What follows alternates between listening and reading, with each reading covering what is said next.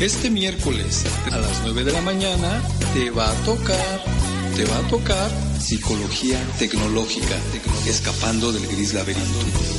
Soy David, tu psicólogo online, y provocaré tu mente en este nuevo espacio radial. Recuerda, este miércoles a las 9 de la mañana por Urbana Radio, la radio de todos. Radio de todos. Y no parar de viajar del invierno al verano, de Madrid a New York, del abrazo al olvido, dejarte entre tinieblas escuchando el ruido de tacones lejanos.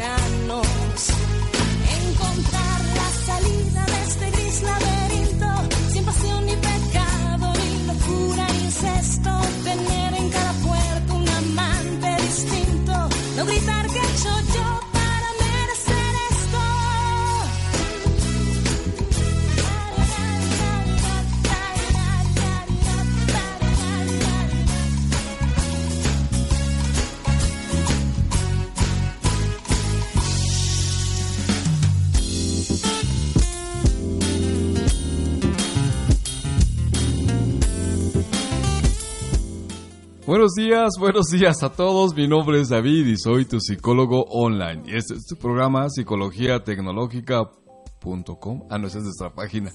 Este es tu programa Psicología Tecnológica Escapando del Gris Laberinto. Y recuerda que estamos aquí como todos los miércoles precisamente para provocar tu mente.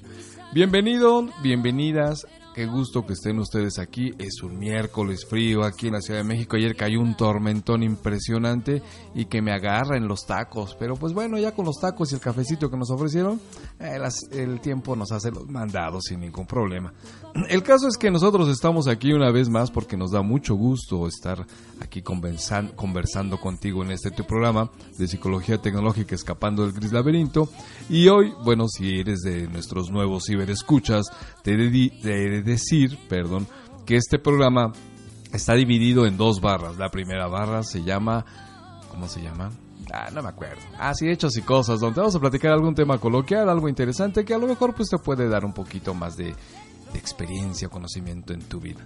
Como si nosotros fuéramos una enciclopedia, ¿no? Pero bueno. Y la segunda barra de este programa se llama... ¿Cómo se llama? Ni me acuerdo. Ah, sí, claro, se llama Destripando la canción. Recuerda, en esta barra lo que vamos a hacer es pues eh, buscar un tema, que una canción que le vamos a sacar las tripas para utilizarla en algún tema psicológico que pues a todos quizá nos ha ocurrido o a algunos o quizá nos va a ocurrir. Entonces estamos preparados para ello. Ahí te va.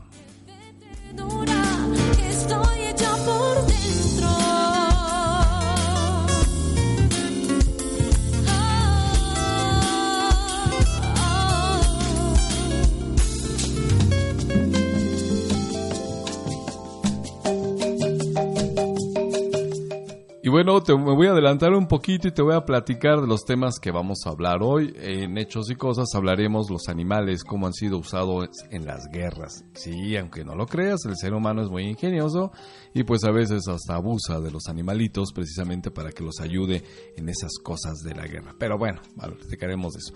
Y en la segunda parte, donde eh, vamos a destripar la canción, tenemos un tema muy bonito, muy bonito. Yo creo que a algunos les ha pasado, o no sabemos, quizá no. Pero bueno, el tema de en esta ocasión del cual vamos a hablar y que nosotros creemos que podría ser interesante para ti se llama ¿Merezco tan poco amor? ¿De verdad? ¿Merezco tan poco amor? Bueno, pues vamos a hablar de ese tema.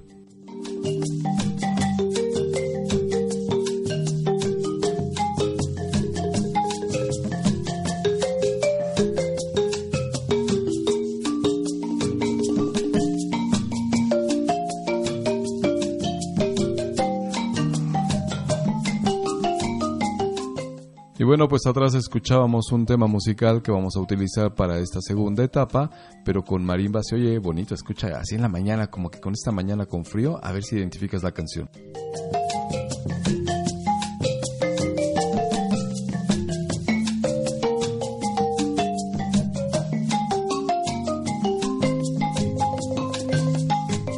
Te preocupes si no lo identificaste, en un ratito te vamos a decir cuál es. Pero bueno, vamos a mandar saludos a todos nuestros queridos ciberescuchas. Recuerden que el teléfono de nuestro WhatsApp para que nos manden ahí un mensajito, estamos en la Ciudad de México, es el 55465 96857. Y nuestra página, por si te interesa, pues darnos algún tema, hacernos algún comentario, alguna sugerencia, es www.psicologiatecnologica.com.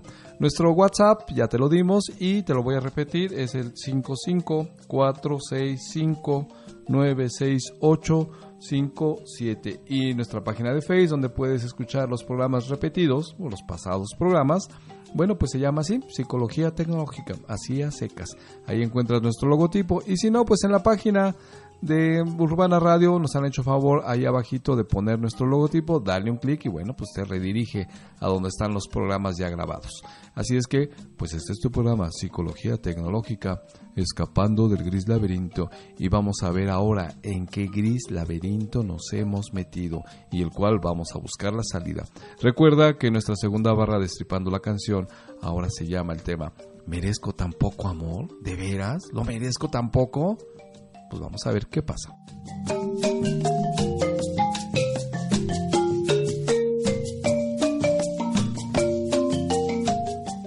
Sabemos que nos escuchas del otro lado del mundo. Felicidades, es un miércoles más. No sé qué horario tengas allá, pero por ejemplo, mm, para España y así son como siete horas, así es que pues alguien nos debe de estar escuchando por allá. Pues les mandamos un saludo, gracias por estar aquí con nosotros una vez más. Bien, entonces vamos a entrar a nuestra primera parte que se llama Hechos y Cosas. Y fíjate que te vamos a hablar cómo los animales han tenido pues una importancia bastante recurrente en, en las guerras con respecto a pues a ayudar a la gente que los está usando. Te voy a platicar que primeramente recuerda antes de la Primera Guerra Mundial y todo eso, pues se encontraban en los campos de batalla entonces los frentes, así de los soldados, tenían que comunicarse pues con los mandos o tenían que comunicarse con el otro grupo que estaba del otro lado. ¿Y sabes qué es lo que hacían para comunicarse? Pues no, no estaba el teléfono así como ahorita, los satélites y todo eso, no, para nada. Utilizaban palomas mensajeras, es decir, las entrenaban para que llegaran de un lado a otro y entonces en las patitas les ponían unos tubitos muy chiquitos con unos papelitos donde venían pues muy reducidos pero las instrucciones. Por ejemplo el enemigo nos está dando por aquí están llegando de por allá vemos a una pareja que está teniendo relaciones sexuales en el campo no sé cualquier información. Y entonces le metían en la patita de la paloma y ¡fum! la palomita iba volando no y entonces llegaba del otro lado donde lo estaban esperando sus compañeras y se paraba en un, en un pedacito de madera que obviamente con la presión de la paloma pues se oía y se sonaba tan tan tan, ah llegó un mensaje rápido, iban por la paloma le sacaban el papelito y entonces ya lo transcribían por teléfono a otro lado. Así que así se utilizaban las palomas. Fíjate que es este dicen, pues qué sencillo, qué fácil. No, para nada. O sea, entrenar una paloma para que llegue de un lado a otro, pues obviamente tiene su su chiste, porque imagínate que se equivocara la paloma y se fuera en lugar de con los aliados se fuera con el enemigo, pues no. Y entonces los enemigos cuando veían, ah, es que mira, utilizan palomas, vamos a matarlas. Y entonces cuando veían pasar las palomas encima de su campo, pues les disparaban a las pobres palomas, ¿no? Algunas veces les daban, pues otras veces no. Pero incluso como pues era muy difícil darle una paloma en el aire, te deberías tener una excelente puntería, tuvieron que utilizar pues otro tipo de técnicas. Y sabes qué, entonces los enemigos lo que hacían es eh, tenían halcones o águilas y cuando veían pasar a Paloma aventaban ahí el águila y ¡fum! Esta iba pues sobre el pobre pichoncito y pues se lo echaba. Otros tenían la suerte de pues llegar al, lugar donde se les había mandado y pues ya mandaban ahí las instrucciones o todo lo que iba encriptado ahí en el papelito. Obviamente, pues hay historias muy interesantes. Por ejemplo, se habla y se conoce en la Primera Guerra Mundial de una paloma que se llamaba Mocker. Así. Dicen que ella voló más de cincuenta y tantas misiones antes de que pues, le dieran este pues, un balazo y pues muriera. Pero todavía, fíjate, eh, había otras palomas, por ejemplo, una que se llamaba Cherami o Cherami o Cherami, es que no sé el francés. Esa ave llevaba su mensaje y le habían dado un balazo y pues obviamente había perdido una pata y un ojo, fíjate. Incluso, si no mal recuerdo, por ahí en uno de estos museos todavía se encuentra la paloma disecada porque pues era una, entre comillas, heroína que había cumplido con su objetivo, mandar el mensaje aún estando herida. Pues pobre animalito que le quedaba, ¿verdad? Busca por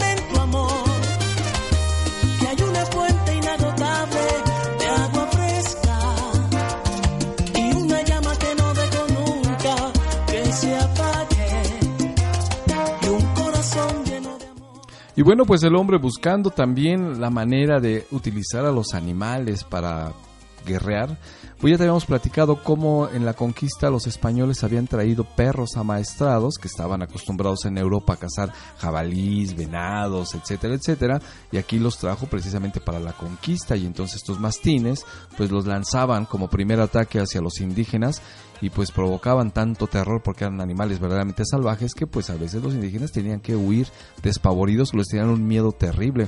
Te habíamos comentado que aquí en Cholula en Puebla, bueno, pues fue una masacre impresionante utilizando a los perros, ¿no?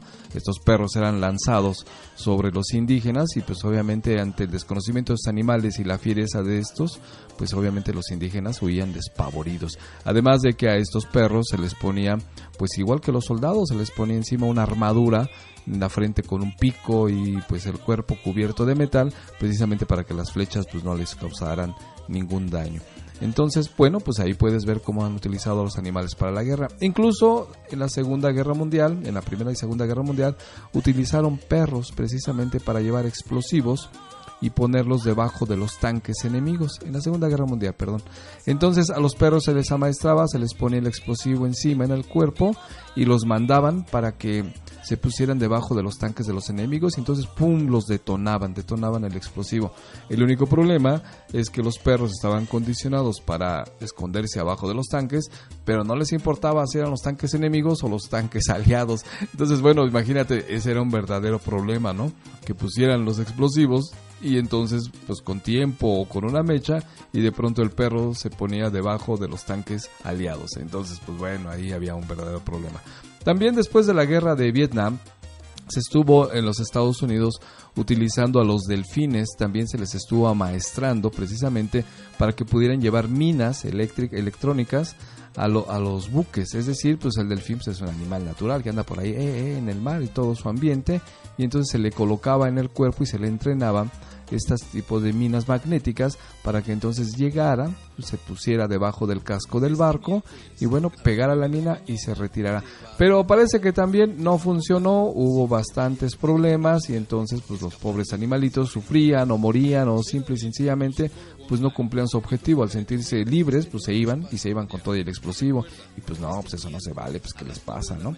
Entonces como puedes ver pues ha habido varias situaciones con las cuales pues el ser humano ha intentado dentro de pues su necesidad de conquista y todo eso, pues conseguir que pues los animalitos de alguna forma que sirvan para sus bajos, sus bajos intenciones de destruir a los demás. Pero bueno, pues la naturaleza es más sabia y lo que hace es, pues no, los animalitos se vuelven hábiles y se zafan de ese tipo de situación. Pero bueno, sí se han utilizado en otro momento animales precisamente para, pues para combatir algo, ¿no? Por ejemplo, es muy famoso cómo se utilizan hoy eh, los perros para detectar droga en los aeropuertos o en las fronteras porque pues el perro tiene obviamente un este un olfato muy sensible no sé cuántas veces como 100 veces más que el ser humano y pues puede detectar una partícula a kilómetros o simplemente pues el eh, los estupefacientes si es que eso estuviera buscando, ¿no?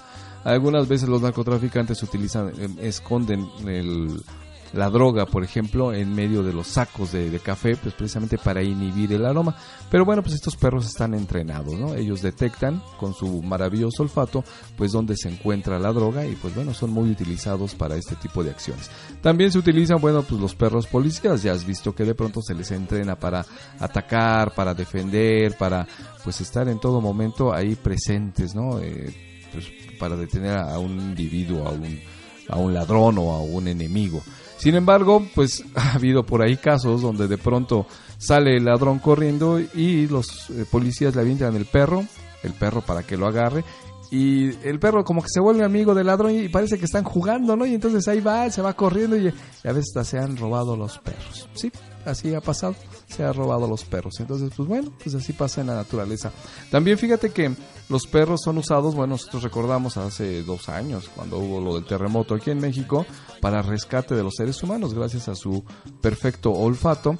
Entonces pueden detectar con mucho entrenamiento, pues dónde está la persona, la víctima, y entonces pues pueden ayudar al rescate. Aquí se hizo muy famosa Frida, esta perrita que pues bueno ayudó para encontrar pues bastantes personas en este terremoto que desafortunadamente vivió la Ciudad de México hace un par de años, si no mal recuerdo. Entonces, bueno, pues los animales de alguna forma siempre han sido utilizados pues para el beneficio del ser humano. Fíjate que estaba recordando otro, hay países, por ejemplo, en África en especial, donde, bueno, ante las guerras civiles tan crueles y tan, pues, tan terribles que ha habido, resulta que pues la gente planta minas antipersonal, es decir, pues ese, ese artilugio que se pone debajo de la tierra, cuando pasa una persona, estalla y los, pues, los mata o les rompe los miembros, se los quita. Lo caso es que son cosas muy terribles. Se acaba la guerra y ¿qué crees? Que las minas quedan ahí enterradas. Entonces cualquier niño, cualquier persona que ande por ahí, pues le explotan y pues los deja completamente pues lastimados. Y entonces fíjate que lo que se ha hecho, por ejemplo, en estos países se han entrenado ratas, unas ratas que son así de un tamaño pues un poquito más considerable que la rata común y se les entrena precisamente, puedes buscarlo por ahí en internet para que anden en los campos y entonces con su olfato y su pequeño tamaño, porque pues imagínate andas buscando minas y sin querer pisas una mina, lo que se hace es que se suelta esta rata, está entrenada, trae su su cordelito y todo para que no se pierda y ella detecta dónde están las minas y como no pesan tanto, bueno, pues se da la oportunidad de estar excavando y bueno, pues cuando excava encuentran las minas y pues listo, ¿no? Ya todos felices y contentos, se saca la mina y pues ya. Está padre, ¿no? Esa parte sí me gustó mucho.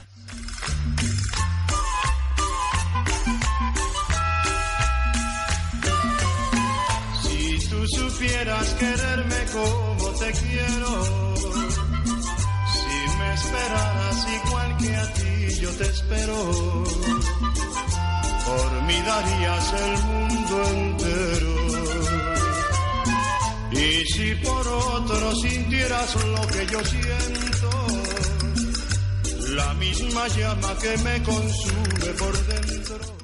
Oigan, esa es una cumbia viejísima, creo que es de los años 70 que se llama de las castañadas, pero estaba muy bonita, estaba interesante. Bueno, eso es lo que yo creo.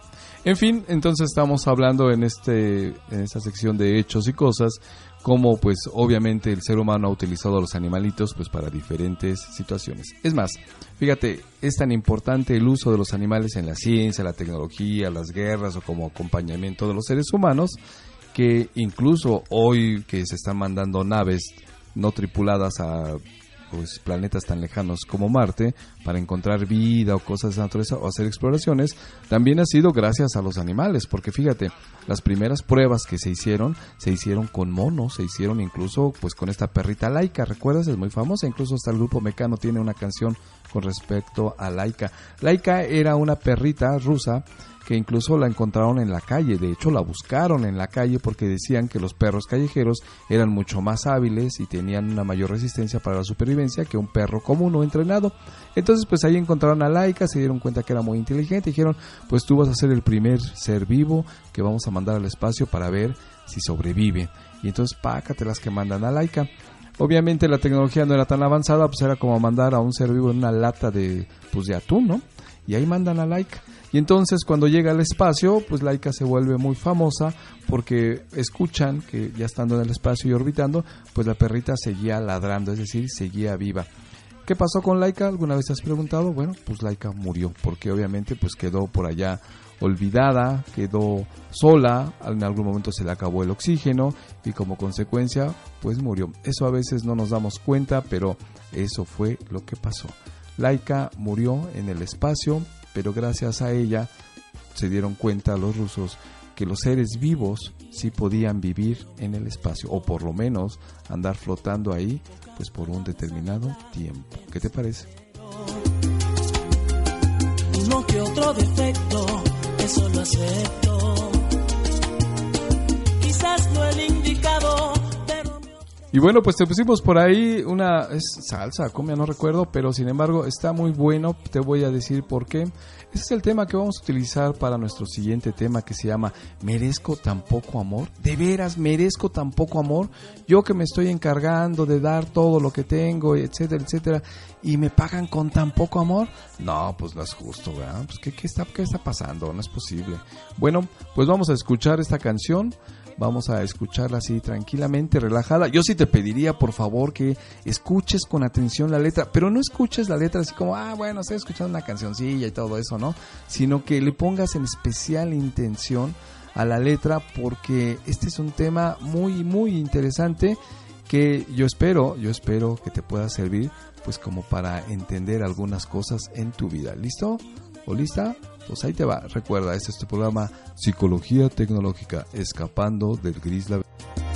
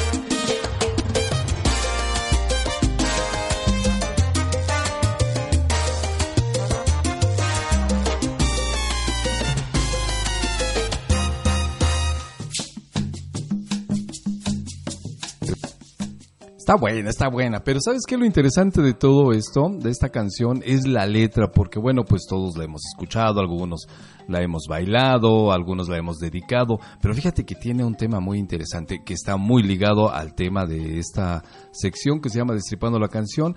Eh, recuerda que el tema es ¿merezco tan poco amor? ¿A poco no? Toda la vida, muchas de las veces, hasta nos hemos quitado de las parejas, de las novias, de las esposas, incluso de las amantes, porque decimos, yo te estoy entregando mi amor y tú no me das nada, no me das el que merezco. Entonces, ¿sabes qué? Agarro mis canicas y me voy. Y bueno, pues entonces, o a lo mejor nos seguimos quedando ahí en la relación. Puede ser tu novia, tu novio, tu esposa, tu esposo, o incluso el amante, el amante, lo que tú quieras, ¿no? Pero el punto es que en algún momento de pronto decimos, creo que están abusando de mí porque yo estoy dando todo el amor de mi vida y no estoy recibiendo lo adecuado. Fíjate, ¿no? Esto, esto es muy interesante, pero la pregunta aquí es, ¿y cómo puedes medir el amor? Porque bueno, pues es algo intangible, está hecho de acciones, pensamientos, palabras, detalles, todo lo que tú quieras, abrazos, besos, sexo, dinero, no sé, todo lo que tú quieras creer, bueno, pues ese, eso es lo que contempla la esencia misma del amor. Entonces, ¿cómo puedes medir la cantidad de esto, no? ¿Cómo se puede medir el cariño? ¿Cómo se puede medir el amor? ¿Cómo se puede saber si tú me estás dando más de lo que yo creo o yo te estoy dando más y tú no me estás dando nada? Fíjate, ahí ese es verdaderamente una algo bien complicado y bien difícil porque todos sabemos y sentimos lo que estamos dando, lo que estamos recibiendo, pero ¿cómo lo podemos comparar? Es decir, ¿cómo sé que lo que yo te estoy dando es equivalente a lo que estoy recibiendo o cómo pienso yo que deberías de darme para que yo me pudiera sentir contento o contenta. Si te das cuenta, eso es algo muy interesante, es algo que siento, es algo que percibo, es algo que doy, es algo que pido que necesito de ti y sin embargo, pues no sé cómo se mide, no sé cómo lo comparo, no sé de qué se trata y entonces pues utilizo solamente mi percepción. Es decir, yo creo que tú no me estás amando lo suficiente y entonces un día volteo y digo, ¿de verdad? ¿Merezco tan poco amor? ¿De verdad me estoy esforzando tanto en esta relación y la otra persona me está pagando con una moneda falsa o con una moneda de menor valor? ¿De verdad tengo que estar aquí en esta relación? ¿Cuál es tu respuesta? Hay que aguantar que te den tan poco amor. Vamos a ver de qué habla este tema.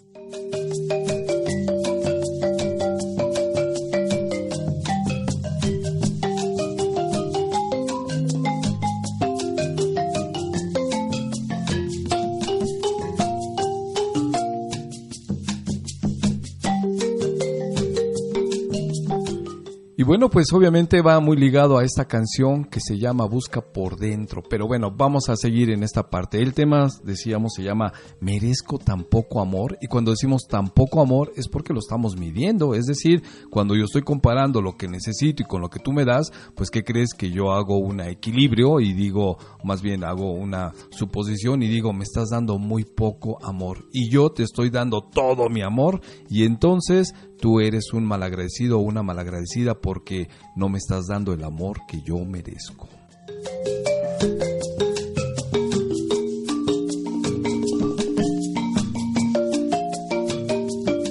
O a lo mejor yo creo y digo que no me estás dando el amor que yo necesito. Es decir, ahí si te das cuenta, pues ya empezamos a tener pues algunas diferencias, porque cuando tú dices y le reclamas a tu pareja, oye, es que yo te amo y la verdad es que tú como que no me estás amando lo que debería de ser, y resulta que tu pareja te dice, oye, es que yo te amo mucho, de hecho hago cosas que no hacía con otras personas o estoy haciendo cosas que no me imaginaba y que me nacen. Oye, pues sí, pero pues no es suficiente, ¿no? Bueno, entonces fíjate, vamos a empezar por lo más básico. ¿Cómo podemos medir el amor? ¿O cómo podemos medir un sentimiento? ¿Cómo podemos medir algo intangible? ¿Cómo podemos medir algo que no se puede medir? Está muy raro, ¿no? Está muy interesante. Pero fíjate, bueno, pues la ciencia, los especialistas de la salud, pues hemos diseñado, bueno, yo no lo diseñé, yo nada más lo agarré, ¿no? Pero bueno, se ha diseñado una forma y una escala subjetiva, así se llama, una escala subjetiva para poder medir algunas cosas que son intangibles, que no se pueden medir con una regla, con un peso o con una altura. Y esta, perdón, y esta escala, a final de cuentas, nos ha servido para entender y darnos cuenta que las personas cómo pueden medir algunas cosas, como te decía, intangibles, por ejemplo, el dolor, la desesperación, la ansiedad, el amor incluso, ¿no? ¿Cómo se puede medir algo que no se puede medir? Qué, paradoja, ¿verdad? Ahorita te voy a decir.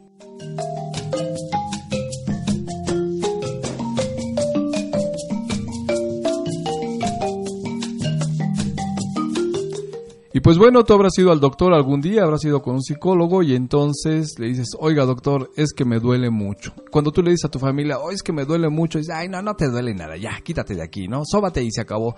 Y sin embargo, pues el dolor sigue y persiste y entonces es que de verdad me duele mucho. Entonces cuando tú vas al doctor o con el psicólogo, pero en este caso vamos a hablar del doctor, te dice, oiga, ¿Le está doliendo? Sí. ¿Cuánto le duele? Pues mucho. Y entonces ahí te va la escala. Esta escala se llama subjetiva. Esta es una escala porque obviamente el sujeto es quien determina su cantidad de dolor.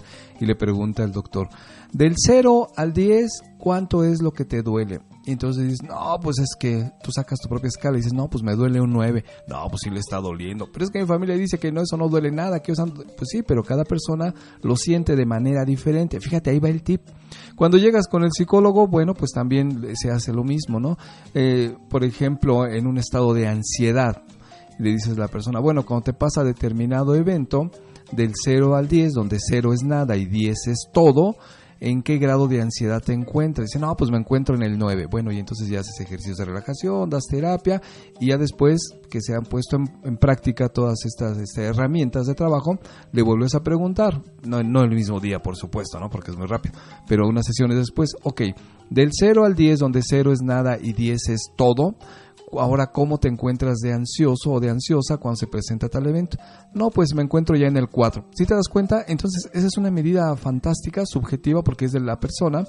Eh, y así te puede dar el parámetro de si ha disminuido la ansiedad, este, la desesperación, el miedo, el temor, o no ha disminuido. Si por ejemplo te dice, si inicialmente decía es que eh, la ansiedad, los ataques de ansiedad me llegan hasta el 8 y empiezas a trabajar y te dice, bueno, pues ahorita vamos en el 7, bueno, te vas dando cuenta que sí está funcionando, que está bajando para el individuo, o simple y sencillamente pues tienes que ajustar la terapia o las herramientas precisamente para evitar que estos grados de ansiedad suban. Si te das cuenta, entonces esta herramienta es magnífica, es una herramienta subjetiva porque es del de la persona como tal, cómo podemos medir algunas cosas intangibles. La diferencia es que, por ejemplo, yo, para mí, como David, yo podría decir, el dolor para mí es 9, entonces sería muy fuerte. Y la otra persona puede decir, pues para mí mi dolor es como 4 pero no significa que sean iguales las escalas, las escalas son diferentes dependiendo del individuo. La otra persona puede pensar que, sentir que es 4 y a lo mejor su 4 para mí sería como un, un 10, ¿no? O sea, podría ser mucho. Recuerda que, bueno, hay gente que tolera más algunas situaciones por entrenamiento, por circunstancias o por lo que tú quieras. Por eso te digo que es muy interesante porque esta escala subjetiva es personal. Cada quien puede medir sus necesidades, su sentir, su dolor, lo que tú quieras, bajo su propia escala, pero no significa que esta, aunque tenga el mismo número, sea igual para la otra persona. Bueno, pues después de esta pequeña explicación, te voy a decir que precisamente esta escala sirve incluso para medir el amor. Ahí te va.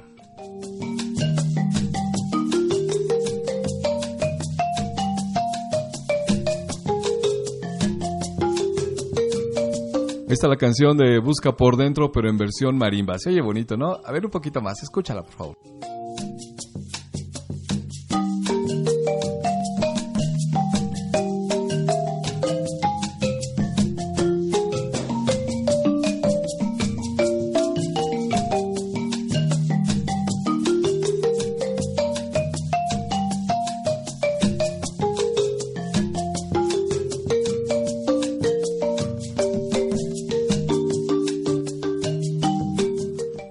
Hemos escogido esta canción porque está muy ligada al tema. Y ahí te va. Bueno, pues la, el tema se llama Merezco tan poco amor. Es decir, uno de los dos o los dos de, parejas está, de la pareja están en desacuerdo porque de pronto sienten que están siendo abusadas. Porque pues no me estás dando el amor que yo necesito aunque yo te estoy dando todo el amor del mundo. Y entonces, pues obviamente dices, ¿de verdad merezco tan poco amor?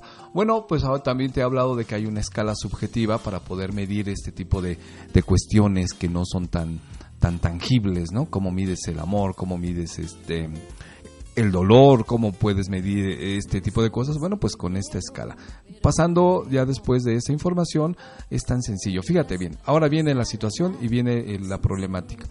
Resulta que pues dos personas se enamoran. Oh, sí, el amor, los besos, los abrazos, las salidas, me gasto todo mi dinero para que te sientas bien, que seas feliz, porque tú, tú eres la persona más importante de mi vida y quiero todo contigo. ¿Qué es todo? Pues todo, chiquita, lo que tú quieras. ¿En serio? Sí. Y entonces pues el romance, el amor es precioso, andas flotando en las nubes, no te importa gastarte el dinero en comprarte tachones nuevos, digo, por eso hay que te los vaya a ver, ¿no? O el coordinado. Bueno, el caso es que echas la casa por la ventana y entonces haces una comparación con otras personas y dices, no, esta es la mujer o el hombre, ¿no? De mi vida. Yo no había encontrado otra persona como esta. Por fin he conocido el amor. Y pácatelas, ¿no? Se relacionan, se casan, se embarazan, se van a vivir juntos, lo que tú quieras. Y de pronto empieza a pasar el tiempo, el tiempo que tú quieras. Y como que ya no me gustó tanto la actitud de mi pareja. Y como que, sí, chiquita, te aguanto, pero ya después ya no me está gustando esto. Oye, ¿qué te está pasando? Y surge a la larga esa frase de, ¿de veras merezco tan poco amor? ¿Por qué no me ama como yo quiero que me ama, como necesito, como me había prometido que me amaba? ¿Por qué tengo esta sensación de vacío? ¿Qué tengo que hacer? Y entonces, fíjate, pasan dos cosas, ¿no? Cuando está el descontento, en esa sensación, de pronto volteas y te das cuenta que estás durmiendo con el enemigo. Ay, Dios mío, dices, ¿en qué momento me metí en esta bronca? Ya me lo decía mi madre, no te metas con esta persona, ¿no? Mis amigos me habían dicho, pero es que entonces me engañó. Me engañó porque me hizo creer que de verdad yo era la persona adecuada. Y entonces se ha burlado de mí porque probablemente lo único que quería es mi dinero. Allí ganas un salario mínimo, ¿no? Pero bueno, esa es la, idea. Y entonces te empieza una confusión terrible, y no solamente de uno, sino de ambos, y aparece algo que fíjate que a la larga destruye siempre las relaciones pues de pareja empieza la competencia y empieza la dominación. Es que tú me tienes que dar, es que tú lo tienes que hacer, es que ya te lo dije, tú te equivocas y empieza verdaderamente la pelea. Como ya te había comentado yo en otros programas, pues una de las principales causas de que las parejas se separen o tengan una vida tediosa, porque igual no te separas, pero vives toda la vida ahí peleándote, ¿no? Y pones pretextos, es que por mis hijos, es porque, eh, pues es pobrecito, pobrecita, que qué tal si se suicida sin mí, ¿no? Ahí sí se siente uno muy especial, ¿no? Y entonces ahí te puedes quedar incluso años, décadas o toda la vida. Fíjate que yo recuerdo el caso de una ancianita, creo que de 78 años, algo así 80, y entonces pues estaba en el velorio porque pues el esposo, el viejito, estaba muerto. Y entonces allí estaba la ancianita. Y de pronto llega pues una persona cercana, abraza a la ancianita y le dice, ay doña, ¿cuánto ha de estar sufriendo porque se murió su esposo, verdad? Y voltea a la otra y dice, ¿sufriendo? No, estoy contenta, por fin se murió este desgraciado, porque me hizo la vida de cuadrito, se acabó toda mi vida y el desgraciado hoy, por fin, me ha dejado en paz. Y esto es de verdad, fíjate, ¿no? Entonces, ¿qué sucede? ¿Qué está pasando? ¿Cómo se llegó a eso, a ese grado? Porque cuando tú te juntaste con una persona, salvo poquísimas excepciones, te juntaste porque era la mejor del mundo, era la más interesante, la más bella, donde el futuro brillaba y decías, nosotros contra el mundo y lo vamos a conquistar y, y hasta vamos a tener hijos porque qué maravilloso, porque nuestros hijos van a ser la representación de nuestro amor, del amor que nadie más ha sentido. Y después, con un poquito de tiempo, pues resulta que ya duermes con el enemigo o la enemiga. Bueno, el punto es, ¿qué pasó? ¿En qué momento se perdió todo esto? ¿Por qué de pronto siempre sales perdiendo? ¿Por qué siempre estás pensando que de verdad no te están amando como tú mereces o como tú eres? ¿Por qué no reconocen ese amor? ¿Por qué también te sientes pues engañado engañada con respecto a esta situación? ¿Qué pasó? Pues ahí te va, porque hemos encontrado la respuesta a la salida de este gris laberinto.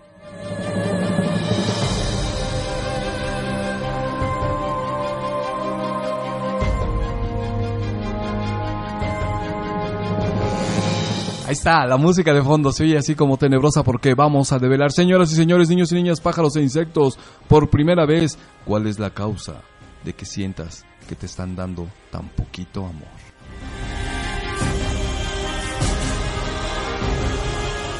Así es, en unos segundos sabrás la respuesta. Jaja, me divierte, aunque es muy payaso hacer esto, pero ahí va la música de fondo. No, ya, ya, en serio, güey. Entonces, fíjate bien, ahí está. Yo estoy enojado con mi pareja porque siento que no me está reconociendo, que no me está valorando y que debería de darme. Si te das cuenta, entonces cuando tú crees o sientes que la otra persona no te está valorando, no te está dando, te está engañando, te ha utilizado, etcétera, etcétera, bueno, pues la primera reacción la primera reacción es, ay, pues sabes qué, mejor me quito de aquí y me voy porque no estoy recibiendo lo que yo merezco. Y bueno, pues parece muy plausible o parece muy adecuado este tipo de reacción, pero no te has puesto a pensar que a lo mejor esa es una reacción que recurrentemente has tenido y que a lo mejor la has tenido tan recurrentemente que dices, bueno, pues esta es la peor o el peor de todos, pues ya me quedo, pero sigo enojado porque en realidad no me está dando el amor que yo merezco. Pues bueno, vamos a empezar con esta parte. Ahí, va, ahí te va, porque ya tenemos poquito tiempo, nada más como 45 minutos, hay que aprovecharlos porque este tema da para más. Sí me gustaría que por favor pongamos mucha atención en esto porque a lo mejor encontramos la respuesta a este gris laberinto. ¿Por qué creo que merezco tan poco amor? ¿O por qué me dan tan poco amor? ¿Por qué no me valoran? Bien, pues la idea se va a desarrollar aquí, pero más música de fondo.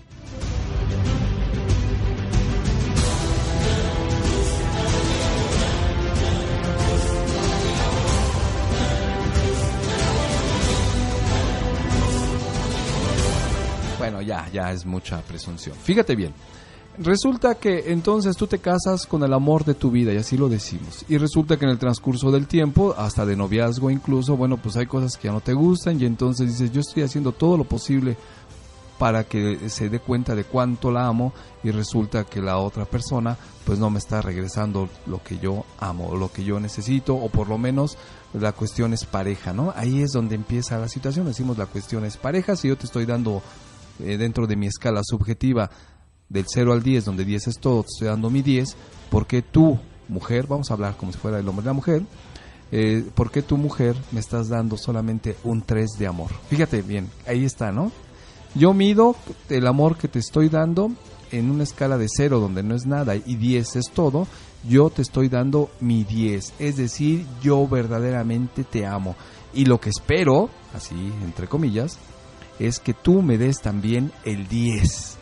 Y resulta que cuando estamos juntos, cuando ya nos casamos, cuando ya tenemos hijos, cuando tenemos pareja, tú me estás dando solamente un 3. O sea, no es justo. Y entonces, pues obviamente reclamas. Dices, oye, pues ¿qué te pasa? Yo hago esto por ti, yo hago esto por ti, y te estoy dando mi 10. Yo lo único que puedes hacer tú, digo, para recompensar y para que muestres el amor que siempre has dicho que me tienes, pues es que me des también el 10. O sea, es parejo, ¿no? ¿Te suena lógico? Pues sí, así suena lógico, ¿no? Tú me das, yo te doy. Amor, ¿verdad? Amor en todas sus circunstancias, atención, amor, tiempo, incluso hasta dinero. El caso es que, digo, porque ya cuando vives en pareja, pues obviamente hay muchas cosas que tienen que compartir. Entonces, todo lo que yo te comparto, yo te doy el 10 y tú, por lo menos que podrías hacer es darme también tu 10. Pero resulta que tú, mujercita, me estás dando un 3. Y entonces empieza el conflicto, porque la otra dice, oye, pues espérate, espérate, dice ella, ¿no? Tú dices que te doy un 3, pero la verdad es que yo, dice ella, yo te, te estoy dando el 10. Tú eres el que no me estás dando tu 10, tú me estás dando como un 1. No, no, espérate, estás equivocada, ¿qué te pasa? Yo te estoy dando mi 10. ¿Cómo puedes decir que me estás, yo te estoy dando el 1? Pues sí, ¿cómo ves? Y entonces ahí empieza el conflicto, fíjate, es como eh, eh, pequeñas circunstancias que se van presentando, por ejemplo, del tiempo, de la atención, de que tus amigos, de que el dinero, de que las salidas, de que, fíjate yo cuántos regalos te doy y tú no eres capaz ni de darme uno, ¿no? O por ejemplo, oye, yo quiero estar contigo todo el tiempo porque puedo hacerlo y sin embargo, pues tú no me estás este, respondiendo a eso, me sabes con que tienes otras cosas y lo único que estás haciendo es quedándote en tu casa echadota a dormir cuando puedes ese tiempo utilizarlo para mí. O simplemente, oye, te estoy mandando mensajes, ella, ¿no? Por ejemplo, yo te estoy mandando mensajes todo el día, te he mandado 20 mensajes y pues tú no me contestas ni uno, pues ¿qué te pasa? ¿Qué, qué, no, ¿Cómo quieres que esta relación se maneje y se manifiesta si no me estás demostrando tu amor? De seguro estás con otra, o son tus amigotes los más importantes, o ya no me haces caso, bien me lo dice mi mamá, mejor le hubiera hecho caso al otro novio, o, o la esposa, bla, bla, bla. Empiezan así las circunstancias. Ante confusión empieza a haber una pelea y una situación Digo, ustedes lo deben de, de saber, no que les haya pasado, pero sí les han contado, ¿verdad? El amigo de la amiga, ¿no? Y empieza la situación como de dominio y se da mucho en los matrimonios, esa es una de las realidades por las que fracasan, empieza la situación de dominio como que hay una competencia ya desleal en lugar de ser ese, ese amor que conocimos, que queríamos, que empezamos a tratar de conquistar, pero ya como una conquista aguerrida a la otra persona, a la pareja, y lo que hacemos es tratar de dominarla. ¿Cómo? Pues con descalificaciones, con agresiones físicas, verbales, económicas, psicológicas, hasta sexuales, ¿no? Oye, este, me gustaría que hoy noche tuviéramos un encuentro cercano del tercer tipo. Pues, ¿qué crees que no? Porque me duele la cabeza. Dice, oye, ¿qué pasó? No, pues, mira, me tienes castigado castigada, ¿no? Y bueno, pues ándale, como que para darte gusto, ¿no? Oye, cuando está ahí en el acto, la otra. Oye, como que le falta pintura al techo, ¿no? Oye, pues si estamos acá en el encuentro, sí, pero le falta pintura. Bueno, es, todo ese tipo son este, agresiones y es una falta de respeto incluso dentro de la pareja, porque puede ser que no estén de acuerdo en algo y no significa que se pongan de acuerdo en algo, pero no significa tampoco que pues obviamente porque piensas diferente a mí, pues ya eres mi enemigo y sin embargo así se da. Es decir, cuando una pareja tiene problemas, pueden vivir juntos incluso toda la vida, así como el ejemplo de la viejita que te había comentado, pero resulta que hay un constante momento, o más bien un instante constante, qué raro está eso. Un instante constante de dominación, de competencia. Y a veces, la mayoría de las veces, si hay hijos o hay otros parientes viviendo ahí, buscamos hacerlos nuestros aliados. ¿Cómo? Pues diciéndole, claro, como, no, pues ya ves cómo es ella, ¿no? ¿Te has fijado? Yo soy bien buena onda y ella o él, pues obviamente hace todo lo contrario. Si te das cuenta, empieza, sigue la descalificación, sigue la pelea y lo más interesante es que a veces dice la gente, ¿saben qué? Como no me están dando el amor que yo necesito, la atención y la comprensión, pues entonces mejor me voy y busco otro u otra. El problema es que de pronto cuando buscas otro u otra te vuelve a pasar lo mismo y termina uno diciendo, todas las viejas son iguales. O las mujeres, ¿no? Todos los hombres son iguales. Y así con una forma de enojo impresionante. No, no tiene nada que ver. No todos los hombres o las mujeres son iguales. Algunos somos peores.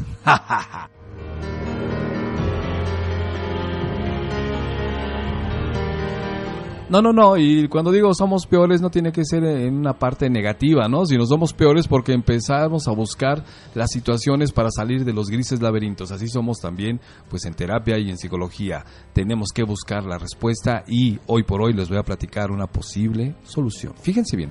Entonces empieza la competencia, empieza la degradación, empieza el dominio y nadie se deja. Puede ser que a lo mejor una mujer o un hombre parezcan sumisos, porque sí hay hombres sumisos que, sí, sí, sí, todo lo que tú digas, sí, sí, sí, porque así los entrenaron en su casa, desde la mamá los hizo así sumisos, ¿no? Ya no pienses, ya no hables y haz todo lo que yo te diga porque yo soy tu madre, soy aquí en México una imagen divina. Y entonces las mujeres aprenden también en su casa que a los hombres hay que dominarlos, hay que manipularlos y hacerse las víctimas y se puede chantajear siendo la víctima o el victimario, porque, por ejemplo, una persona sumisa, pues obviamente se sale con la suya. Yo no pienso, yo no hago, haz lo que tú digas y pues así me llevo la vida de apechito, bien fácil, ¿no?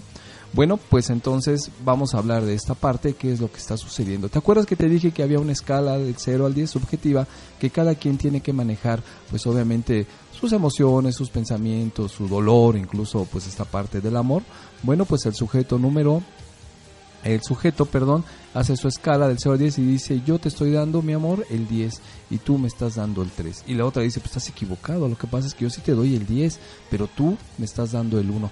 Ahí está la discrepancia, entonces, ¿qué tenemos que hacer? ¿Cómo empatamos en esto? Bueno, pues ahí fíjate que es donde entra la canción, te voy a leer un poquito de qué es lo que dice la canción, pero quiero que por favor pongas mucha atención en la letra porque no está hablando en la letra de la otra persona, está hablando de la misma persona. Fíjate, no sé decir te quiero, pero me entrego. O sea, esta persona a lo mejor no es tan cariñosa, no es tan expresiva, pero sin embargo dice me entrego. Es decir, aquí estoy completamente contigo.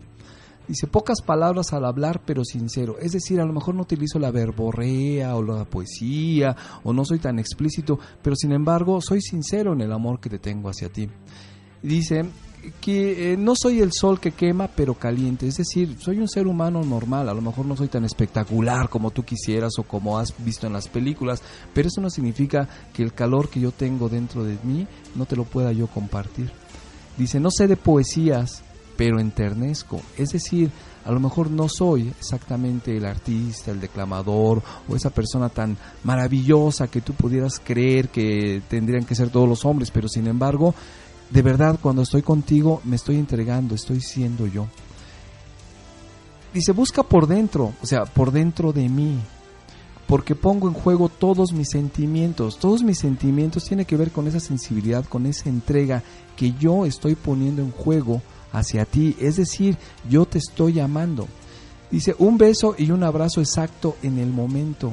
Que me lo pidas, que me lo pidas. Fíjate, o sea, si de verdad quieres un abrazo, si quieres un beso, es en el momento en que tú lo estás necesitando, en que tú me lo estás pidiendo. Probablemente no soy tan expresivo como tú quisieras, pero eso no significa que no pueda amarte, que no pueda quererte, que no pueda abrazarte. Busca por dentro amor, que hay una fuente inagotable de agua fresca. Es decir, una fuente inagotable de agua, fresca es, observa dentro de mí, de verdad, si te estoy amando, si te estoy queriendo y no me estoy deteniendo dándote migajas.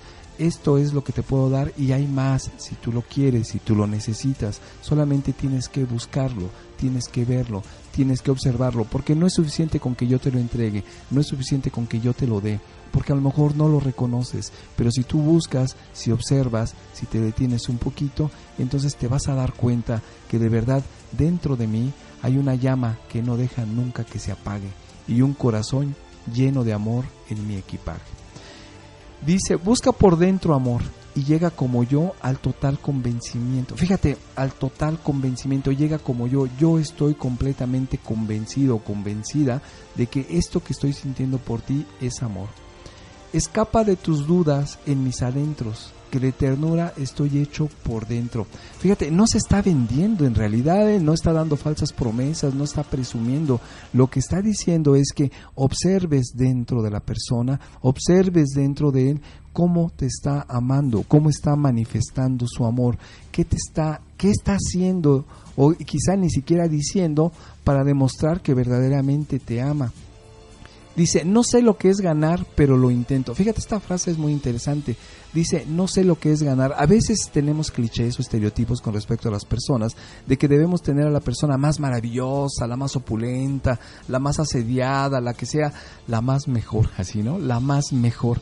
Y entonces aquí te dice esta, esta persona que escribe, dice, no sé lo que es ganar, o sea, no soy esa persona que a lo mejor ha sacado de las revistas o de las películas, pero lo intento, es decir, me estoy esforzando, en todo momento estoy tratando de hacer que tú te sientas bien, que de verdad te sientas a gusto. Tal vez, dice, tal vez no arriesgo mucho, pero me atrevo. Es decir, es como cuando eh, aprendías a bailar, ¿no? No sabías bailar y te sacaban y dices, no, porque no sé bailar y de pronto un día dices, bueno, no sé bailar, pero es peor quedarme aquí sentado o sentada. Entonces, pues vamos a intentarlo, ¿no? Y así dice, tal vez no arriesgo mucho, pero me atrevo. Eso es más maravilloso, hay que intentarlo, no quedarte solamente decir, ay, no, yo no bailo porque no sé.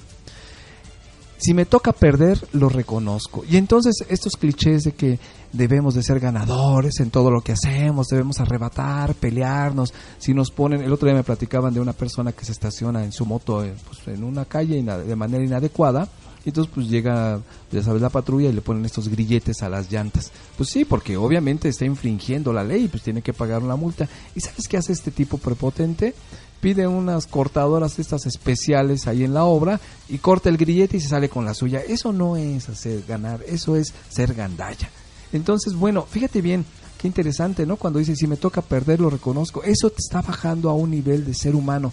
Soy un humano igual que todos, sí me equivoco, pero si me equivoco, lo reconozco y probablemente lo arreglo o lo mejoro o me preparo para que no vuelva a pasar. Fíjate, esta calidad humana es muy interesante porque en otra parte dice, le tengo miedo al mar, pero navego. Es decir, meterse en una relación, de verdad, pues entra uno con mucho júbilo, pero de pronto dice, ay caray, como que algo está pasando, está sucediendo, pero no importa, con lo que venga, yo puedo, ¿no? O yo lo voy a intentar, o me voy a aventar en esto, porque si hay un problema, yo estoy ahí para ayudarte, estoy para acompañarte. Temo a la oscuridad, pero soporto. Por supuesto, a la oscuridad es lo que no conozco, lo que no veo, lo que no he sabido, cómo se está formando, pero sin embargo puedo soportar ese temor y no quitarme, estar ahí. Ante la soledad yo me acongojo y como todo ser que vive, río y lloro. ¿Te das cuenta? Estamos hablando de que un ser humano como tal, en este sentido, es una persona común y corriente que sin embargo se encuentra como todos temeroso, asustado, pero sin embargo pues no se va a detener, se va a probar, se va, va a estar en ese ambiente porque precisamente estar con la otra persona para ella o para él vale la pena. Busca por dentro, porque busca en mis entrañas, busca un poco más, sin miedo a la oscuridad que te esperaré. Fíjate cómo no hay presión ahí, busca en mis entrañas, es decir, dentro de mí, no en la parte física solamente, sino en la parte interna, en mis pensamientos, en mis acciones, en mi forma de ver la vida, en la manera como estoy tratando de empatar contigo. Busca en mis entrañas, pero busca un poco más, no te quedes nada más con la parte externa. Sin miedo a la oscuridad, que te esperaré. Fíjate qué, acto tan más hermoso, ¿no? Decir, yo sé que a lo mejor no encuentras, yo sé que a lo mejor no lo has visto, pero sin embargo yo te amo tanto que aquí voy a estar, te voy a esperar. Abrázame, entrégate a mí, que quiero compartir contigo toda la esencia, toda la esencia de este amor. Cuando dice abrázame, entrégate a mí, está hablando precisamente de una comunión interna, no solamente del hecho físico, del hecho de conveniencia, del hecho material, que a veces eh, nosotros nos confundimos con la parte de, del dinero, de la comunidad, de la comodidad, del poder, de los lujos. Desafortunadamente en esta sociedad nos han enseñado, en especial a las chicas, eh, que un buen marido, un buen esposo, un buen novio es aquel que posee tanto dinero, ¿no? Es aquel que realmente tiene un poder económico y que es eh, trae carros y que anda en yates y sale en los periódicos y de verdad después de que lo conquistan o están en ya vida en familia les dan una vida de perros, ¿no?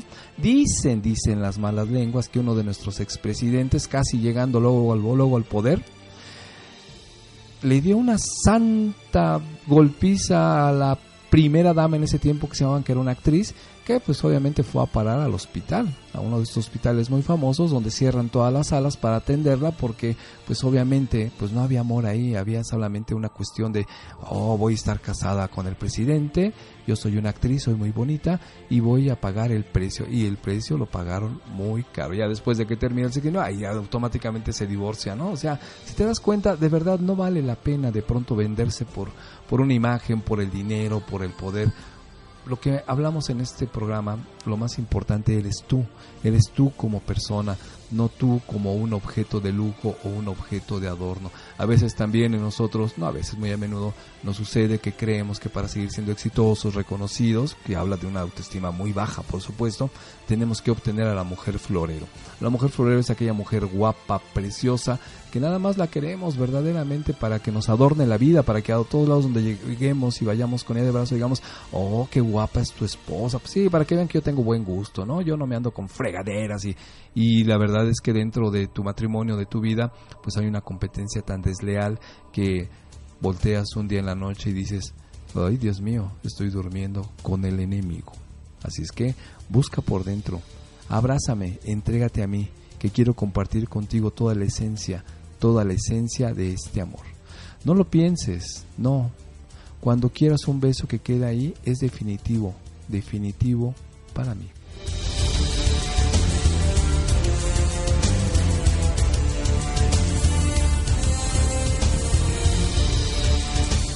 Entonces hemos tomado esta canción por lo siguiente, regresamos a la medida. Entonces yo digo que tú yo te estoy llamando, pareja mía, mi novia, mi esposo, mi amante, lo que tú quieras, yo te estoy llamando el 10, mi 10 que tengo, que es todo el amor que tengo. Pero tú, en cambio, nena, me estás dando el 3. Y entonces la nena dice, estás equivocado, porque yo te estoy dando mi 10 y tú, sin embargo, me estás dando el 1. Vamos a buscar la manera de empatar. Este tema, esta canción, de lo que te estoy hablando es que hay un error cognitivo, un error de pensamiento, un error de emociones, un error que en ambas personas o en uno de los dos se está dando, más bien se da en el que está exigiendo más. Y si te vas, de pronto vuelves a repetir la misma historia en uno y en otro y en otro lado y terminas con clichés como todos los hombres son iguales o todas las mujeres son iguales o siempre me tocan los mismos o siempre me tocan las mismas. O bueno, este ya es el menos o la menos peor y pues ya me quedo con este, no estoy a gusto, pero obviamente me pregunto, ¿merezco tan poco amor? De verdad, siendo yo tan cariñoso, tan cariñosa, tan entregado, entonces como no me das el que yo merezco, pues me voy a buscar un amante. Y bueno, y ahí se siguen implementando los problemas. Y luego el amante, oye, ¿y por qué no te separas de tu mujer? No, es que me separo, no me separo por los hijos, pero ya no dormimos juntos, ¿eh? vivimos en camas separadas. Es más, ni nos hablamos. No, ya no hacemos el amor. Tus cuernotes, eso no es cierto, pero bueno. El punto es que de pronto te metes en una bronca y en otra bronca. Y a veces dices, como te decía al principio, ay, pues ya me separo y me voy con otra, ¿no? Y vuelves a vivir la misma circunstancia donde sigues preguntando, ¿de verdad merezco tan poquito amor? Y pues te vuelve a pasar lo mismo, ya te quedas a lo mejor por, por cansancio, por default, pero sigue estando la misma situación, me siguen dando el poco amor que yo merezco y sin embargo yo estoy dando mucho. ¿Dónde está el error? ¿Sabes dónde está el error? Y ahí te va la respuesta, por favor, ¿eh? antes de que se nos acabe el tiempo. La respuesta está en que tu medida subjetiva para medir el amor está equivocada. Pero no está equivocada en el amor que tú estás dando, porque tú sí puedes estar dando tu 10 y sientes que la otra persona te está dando el 3. Y tu pareja te dice, no, es que yo te estoy dando el 10 y tú me estás dando el 1. Si te das cuenta, ahí hay un desequilibrio. ¿Cómo se mejora esto? ¿Cómo se arregla esto? Ah, porque fíjate, regresando, si dejas a la pareja, a lo mejor no te habías dado cuenta que verdaderamente te estaba amando lo suficiente o lo adecuado. Y entonces, cuando ha pasado el tiempo, te empieza a llegar la añoranza, ¿no? Ya te separaste, ya anduviste con otras personas, te fue como en feria o te fue bien, lo que tú quieras, y de pronto dices, no, hombre, sí me la pasaba bien con esta chava o con este chavo, ¿no? No, la verdad es que sí me quería, o sí la quería mucho, o sí me aguantaba, o sí nos divertíamos. Pues, ¿qué pasó? ¿Por qué terminamos? Y empieza el sentimiento de culpa, y ahí es cuando empieza a hacer esas llamaditas que de verdad a mí se me hacen de lo más injusto, donde ¿Cómo estás? ¿Qué ha pasado? Estaba pensando en ti. Bueno, no pudimos vivir una relación sana, pero podemos quedar como amigos. Eso es culpa. E, e, eso no te vengas a engañar con que, ay, es bueno. Este, yo hasta me llevo mejor con mi ex, mi ex amigo, ex novio o lo que sea. Antes, porque antes peleábamos mucho y ahora nos llevamos muy bien. Es más, de pronto hasta nos vemos, así sin que sepan nuestras parejas, y tenemos relaciones sexuales porque nuestro amor fue grandioso. A ver, espérate, pues estás jugando a lo mismo, ¿no? O sea, cuando estabas no lo arreglaste y ya cuando no estás, pues te metes que según paro porque es muy bueno y todo eso. Hay una discordancia, ahí hay una, una situación muy extraña porque además si ya tienes otra pareja, pues estás siendo infiel a la pareja. Y dices que esta era la mejor porque la otra antes en su momento era la peor. Entonces, bueno, disculpa, pero ahí tienes una bronca interna, ¿no? Bueno, eso ya lo tratarás en terapia y puedes venir a psicologiatecnológica.com porque aquí te podemos atender vía online. Y nuestro WhatsApp es el 55 465 96857. Mándanos un mensaje, te damos terapia online hasta donde tú te encuentres. Bueno, entonces resulta que ya con el tiempo volteas y dices, no, pues que esta chava sí me quería o era el amor de mi vida, ¿no? Fíjate, a veces de verdad es muy recurrente que de pronto estés platicando entre pues amigos, amigas en una reunión o por ejemplo aquí y sale recurrentemente esto, ¿quién fue el amor de tu vida? Y entonces dices, no, pues el amor de mi vida, el gran amor de mi vida fue fulanito, fue fulanita, pero pues ya no está, pero lo sigo recordando porque el gran amor de mi vida. A ver, espérate, obviamente estás hablando de una cosa bastante extraña, pudo haber sido el amor de tu vida en su momento, pero hoy ya no es el amor de tu vida, ¿y sabes por qué? Porque lo dejaste, porque la dejaste, porque le engañaste, porque te comportaste de una manera inadecuada, que obviamente pues hasta te mandaron por un tubo, ¿no? Entonces, ¿cómo puedes decir que era el gran amor de tu vida? ¿Cuál es la discordancia? Yo digo que el gran amor de tu vida es con la persona con la que estás. Te guste o no te guste, es la persona que tú has elegido. Nadie te ha obligado, a lo mejor tú te estás obligando, pero esa es a la persona que se le debe de dar el respeto, el cariño y el amor. Ahí te va. ¿Por qué? Pues porque simplemente es la que está. Porque aquel gran amor de tu vida que decías de la infancia no existe, ya no está. A lo mejor fue en su momento, pero algo pasó que se rompió. Es que yo no quise y eso, bueno, pues sí hay circunstancias en la vida, pero pues ya pasó, ni modo, así es. Vives en el presente, no vives en el pasado, que eso sería lo mejor de todo. El punto es que regresamos a esta escala subjetiva. El tipo dice, yo amo a mi pareja 10 y a mí me da un 3. Y la otra dice, yo te amo un 10 y tú me estás dando 1. El problema es que estamos empatando precisamente las escalas y como te decía es una escala subjetiva y personal. Tú debes de valorar cuánto amor estás dando y es tu 10, pero lo que estás haciendo es de manera inadecuada porque estás comparando tu 10 con su 3 de ella. Ella te dice que ese 3 que tú ves es el 10 y tú lo estás viendo como un 3. Ahí es donde está verdaderamente el problema. Por eso esta canción me gustaba mucho, la letra, porque te dice claramente busca por dentro. ¿Sabes cuál es la respuesta para saber si de verdad te están dando o mereces tan poco amor, si te están dando el adecuado o no te están dando el adecuado? En algo muy sencillo. Tienes que detenerte en tu exigencia, en tu egoísmo de pedir un 10, no de dar, en tu exigencia de pedir un 10 y entonces tienes que observar a tu pareja y tienes que darle el valor del amor que te está dando. Es decir, tienes que detenerte quitar tus exigencias y vas a observar, vas a darle ese valor de ese amor, de ese tiempo, de ese eh, circunstancias, esas palabras de lo que te está dando. No lo puedes desvalorar, no lo puedes minimizar. Cuando tú dices que ya te está dando un 3, lo que estás haciendo es que le estás quitando el valor de lo que ya te está haciendo. Es decir, la estás haciendo menos. ¿Sabes por qué la haces menos? Porque el error es que lo comparas contigo porque tú lo que estás comparando son tus necesidades, tus carencias, y entonces tú estás obligando a que la otra persona llene tus carencias y tus necesidades.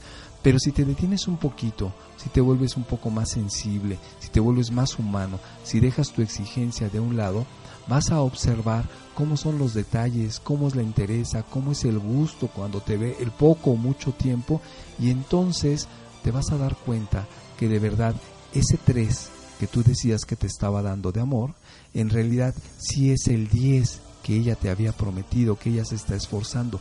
No significa que sea exactamente como tú, no significa que te pague con la misma moneda, no significa nada de eso porque entonces estarías a ella valorándola en base a tu escala y eso no es válido, por eso la escala es personal. Pero a lo mejor su tiempo, el tiempo que tiene para ti, de verdad te lo está dedicando. No es las 24 horas como tú quisieras, porque a lo mejor ella tiene otras cosas que hacer o simplemente no tiene nada que hacer, pero el poco mucho tiempo que te está dedicando, de verdad te lo dedica a ti. Es decir, a lo mejor, como dice la canción, no es tan expresiva como tú quisieras, que llevas flores y dices y, y, te pones a veces hasta ridículos, a veces como hombres somos unos payasos, ¿no? Para demostrarte mi amor y yo quiero que tú hagas lo mismo, que vayas por la calle y que le grites en el metro, es que te amo David, es que eres el mejor hombre de mi vida y así llenar mi ego y sentirme, ya ven, ya ven cómo si me reconocen, ya ven, ya les decía que yo era especial, lo que pasa es que ustedes no me habían visto, pero por fin esta mujer se ha dado cuenta que David es el Dios, un Dios inferior, pequeño, porque está lleno de ego, de egocentrismo, pero un Dios. Y entonces como la otra persona es más cauta, es más humana, es más natural, dice, pues David, es que no me voy a poner en ridículo, eso no significa que no te ame. Si te amo, por eso estoy contigo. Si no de lo contrario, pues no estaría, ¿no? Pero tu exigencia hace ver su 10 como si fuera un 3. Y a lo mejor ella es así, ojo, no significa, no vamos a entrar en esa locura de decir, pues es que es todo lo que puede dar y pues ya ni modo. No, no, no, no, no es que eso es una descalificación, es una minimización a sus sentimientos. Es su manera de amar, es su manera de ser, es su propio estilo para demostrar que de verdad te tiene su 10 de amor. Lo que pasa es que ante la exigencia de uno, uno dice, ah, no, pues entonces tú me tienes que dar mi 10, no tu pinchurriento 10 que parece 3. Ese es el problema, ese es el verdadero problema y la esencia de todas las peleas, de la conquista, de la competencia desleal en la, en la pareja. Porque yo te quiero dominar, yo quiero que tú seas como yo. Y sin embargo, te dice tu pareja, deberías de detenerte un poco y observar dentro de mí cómo todo lo que hago, todo lo que estoy cuando estoy contigo, lo hago por amor. Quizá no funcione como tú quieras, pero lo que estoy haciendo es de verdad darte mi 10 de amor.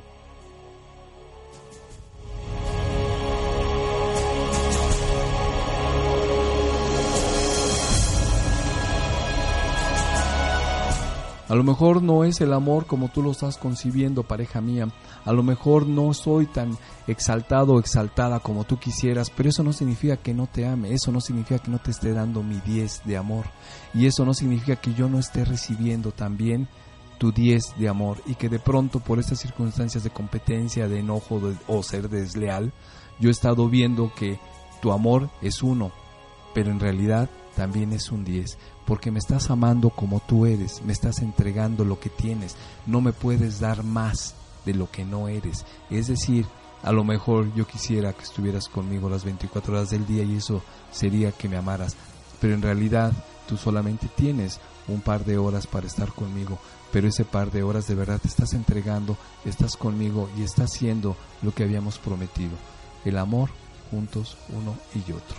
El amor, señoras y señores, se mide a nivel personal, pero no significa que no pueda yo volverme más sensible, más sensitivo, más amoroso incluso para observar que tus acciones, tu manera de ser, me está manifestando todo el amor que sientes por mí.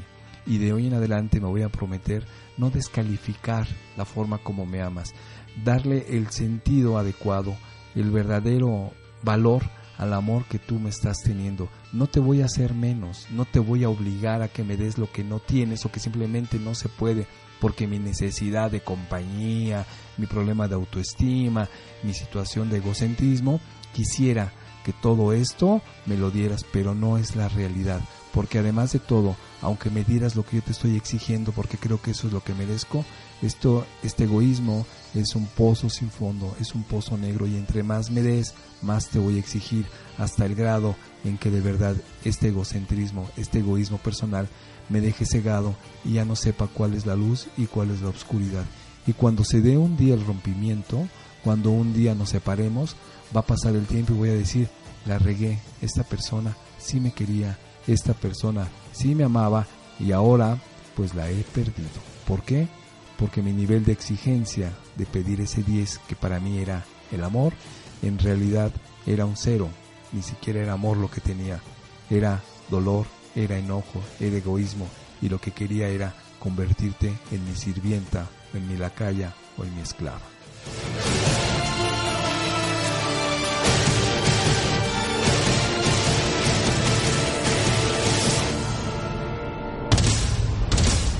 Por eso después de años, cuando has sido agresivo, cuando has lastimado a la persona, cuando te has dado cuenta que la persona verdaderamente te amaba o estaba haciendo todo lo posible porque de verdad tú estuvieras bien y no lo reconociste, después te va a entrar el sentimiento de culpa, después te va a entrar la confusión y vas a decir, no, es que esta persona sí me amaba y yo fui un desgraciado o una desgraciada y de verdad, de verdad le hice daño. Pero ahora lo voy a arreglar y entonces le hablo, ¿no? Y a veces la gente queda dolida por mucho tiempo o toda la vida porque el daño que hiciste fue irreparable y sin embargo te dice, pues muchas gracias, pero no me interesa hablar contigo, no me interesa saber de ti. Oye, pero es que ya cambié, ahora soy una persona buena, ahora sí valoro, perdóname, pero ya no se acabó esto y qué valor, ¿eh? de verdad, porque esa persona, precisamente por ese amor que en algún momento te tuvo, tiene la dignidad y la decencia para decir, lo siento mucho, pero no voy a estar contigo una vez más. Y entonces se acabó.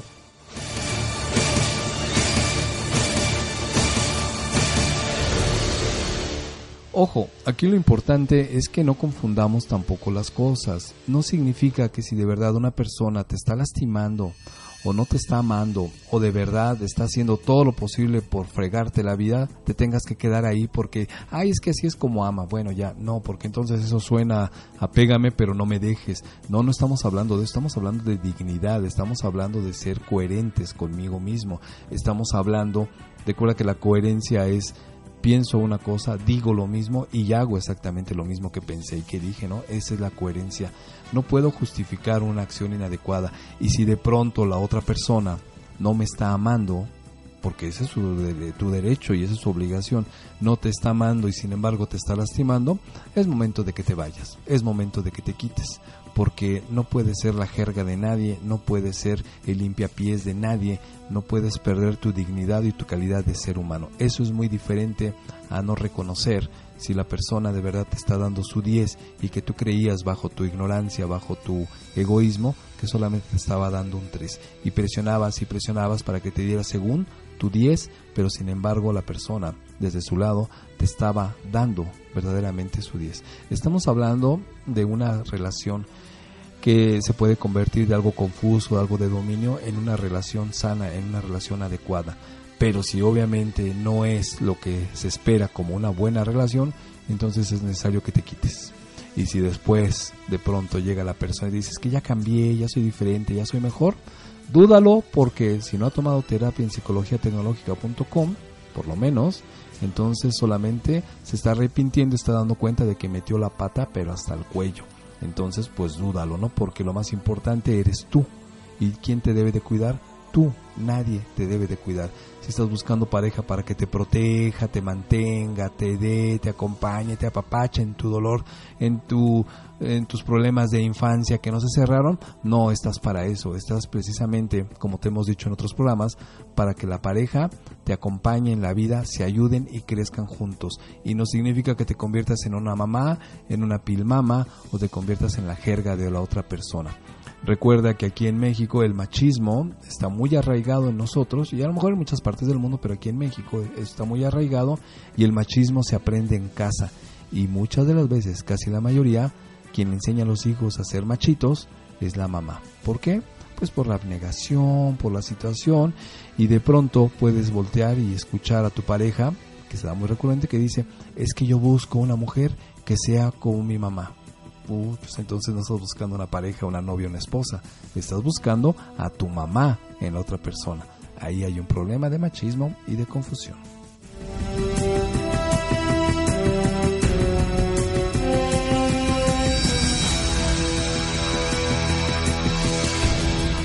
Y la canción de este grupo Nietzsche, que se llama Busca por dentro, dice así. Vamos a entenderla desde otra perspectiva. Observa hacia adentro de la persona.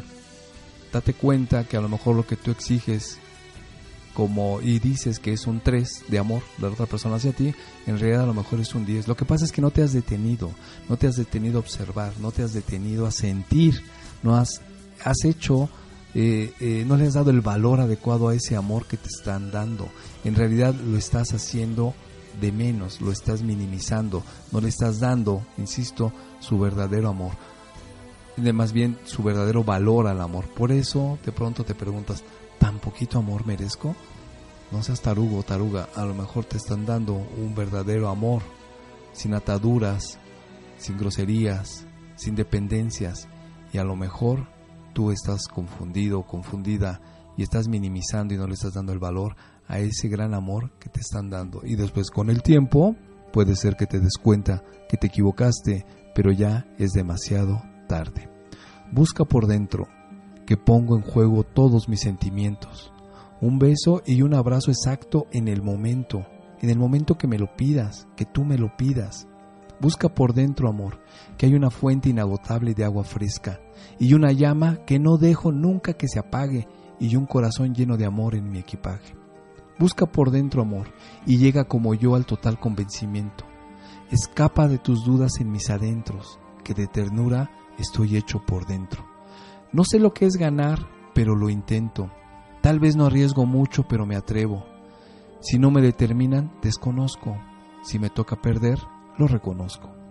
Le tengo miedo al mar, pero navego. Temo a la oscuridad, pero soporto. Ante la soledad yo me acongojo, y como todo ser que vive, río y lloro. Busca por dentro, que pongo en juego todos mis sentimientos.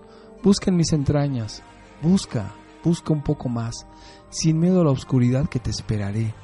Abrázame, entrégate a mí, que quiero compartir contigo toda la esencia, toda la esencia de este amor.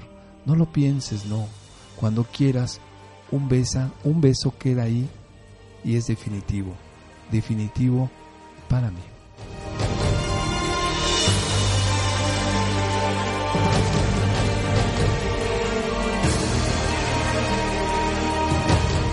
Pues bueno, esperamos haberte dado, pues no sé, un tip muy importante para saber si de verdad estás, mereces tan poco amor o te has equivocado y en realidad tú eres quien estás dando ese poco amor y no estás reconociendo y estás desvalorando el amor que te están dando. Cuando la otra persona de verdad hace todo lo que puede desde su perspectiva para que tú te sientas bien, para que estés bien y no se mide con tiempo, no se mide incluso no se mide con regalos ni con dinero, sino con su misma esencia que probablemente esté dándote porque te ama de verdad ese 10 que tú no has visto y que has convertido en 3. Ojalá y este tema te haya servido para que valores lo que has tenido enfrente y voltea un poquito atrás, no para que te sientas mal y te culpabilices ni para que vayas a pedir una, ofrecer una disculpa ni nada, pero Probablemente haya gente que te ha llamado mucho y por esta ignorancia que de pronto entramos, pues hemos perdido y hay que aprender de los errores. Ya no sirve llamar para pedir perdón, ya no sirve para llamar y rescatar, porque en realidad es un acto de pues de un puro egoísmo. Lo que tienes que hacer es aprender de ese error y modificarlo en tu presente y en tu futuro, porque eso, eso es lo que le vas a pasar a la futura generación, a tus hijos y a tus nietos. Así es que si crees estás teniendo o que te están dando un poquito amor, detente, no minimices, observa, valora el amor que te están dando y no lo hagas ver como que tú eres Dios y que la otra persona está para que sea tu súbdito. Busca la manera de observar y no hagas menos el amor que te está dando tu pareja. Busca por dentro, porque de verdad lo que tienes que encontrar es lo que la persona te está dando, porque no estás buscando dentro de la persona, solamente estás siendo egoísta y lo único que haces es ver lo tuyo. Y eso, mi querido radio escucha, escucha, eso no es amor, eso es egoísmo. Busca por dentro, que pongo en juego todos mis sentimientos. Un beso y un abrazo exacto en el momento, en el momento que me lo pidas, que tú me lo pidas. Busca por dentro amor, que hay una fuente inagotable de agua fresca y una llama que no dejo nunca que se apague y un corazón lleno de amor en mi equipaje. Este fue tu programa Psicología Tecnológica Escapando del Gris Laberinto. Gracias por escucharnos y te esperamos el próximo miércoles a las 9 de la mañana. Y busca por dentro, porque probablemente el 3 que estás diciendo que te da tu pareja, probablemente sea un 10. Y si tienes un 10 de tu pareja, entonces pues ya lo hiciste. Adiós. Este miércoles a las 9 de la mañana te va a tocar te va a tocar Psicología Tecnológica, escapando del gris laberinto. Soy David, tu psicólogo online, y provocaré tu mente en este nuevo espacio radial. Recuerda, este miércoles a las 9 de la mañana por Urbana Radio, la radio de todos.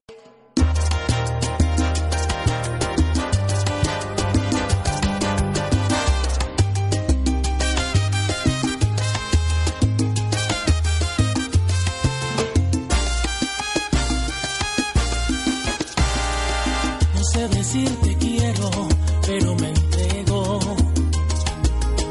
Pocas palabras al hablar, pero sincero. Uno que otro defecto, eso lo acepto. Quizás no el indicado, pero me ofrezco. No soy el sol que quema